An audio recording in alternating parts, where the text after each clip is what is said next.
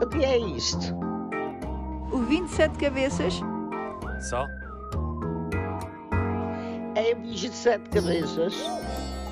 É um bicho muito malandro e manhoso.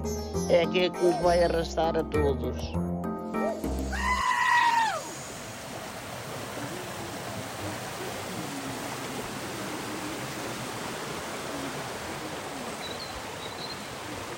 A primeira coisa de que me lembro quando me falam em flores é o rosto de alegria e pureza que o tio Zé tinha ao vê-las crescer. Havia de todas as cores ali, junto ao canastro, ao pé do ribeiro, abençoado sol.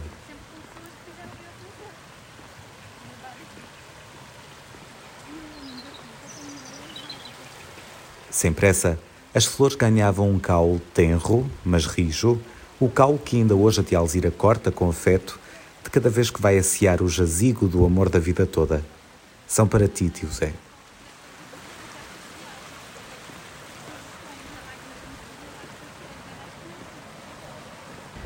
Olha que flores giras. Lilás, cor-de-rosa, ah, amarelas, quase a primavera.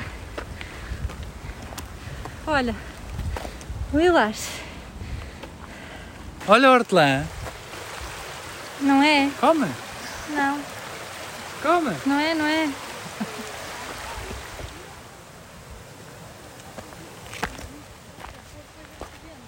Quem diria que as flores podiam inspirar uma caminhada inteira? Hoje ofereço um ramo à Juliana, minha amiga, e acreditem, há sinais de esperança nestas cores que se abraçam desajeitadas, sem regras, como convém.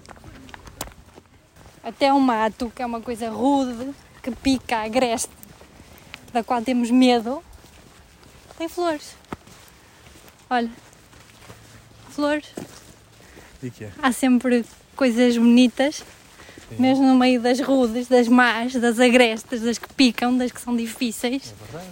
As coisas não são uma dicotomia. Por isso mais vale dar algum valor. Para mim são esperança, porque se vejo uma coisa bonita, confio que vou, que vou ver mais coisas bonitas. Vão acontecer coisas boas. Positiva.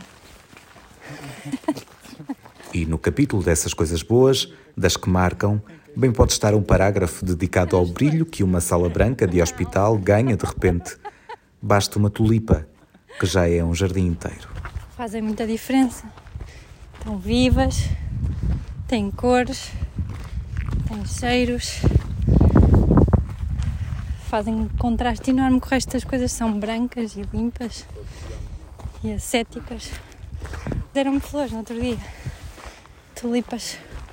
No meio da ciência e das coisas objetivas e muito lineares e protocolizadas que fazes são a diferença. E as pessoas todas sorriem, não é?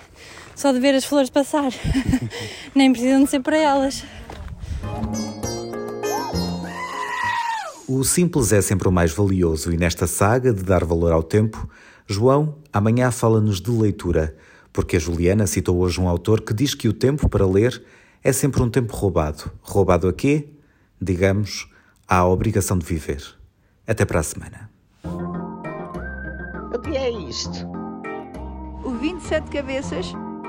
Só? É um bicho de sete cabeças. É um bicho muito malandro e manhoso. É aquele que nos vai arrastar a todos.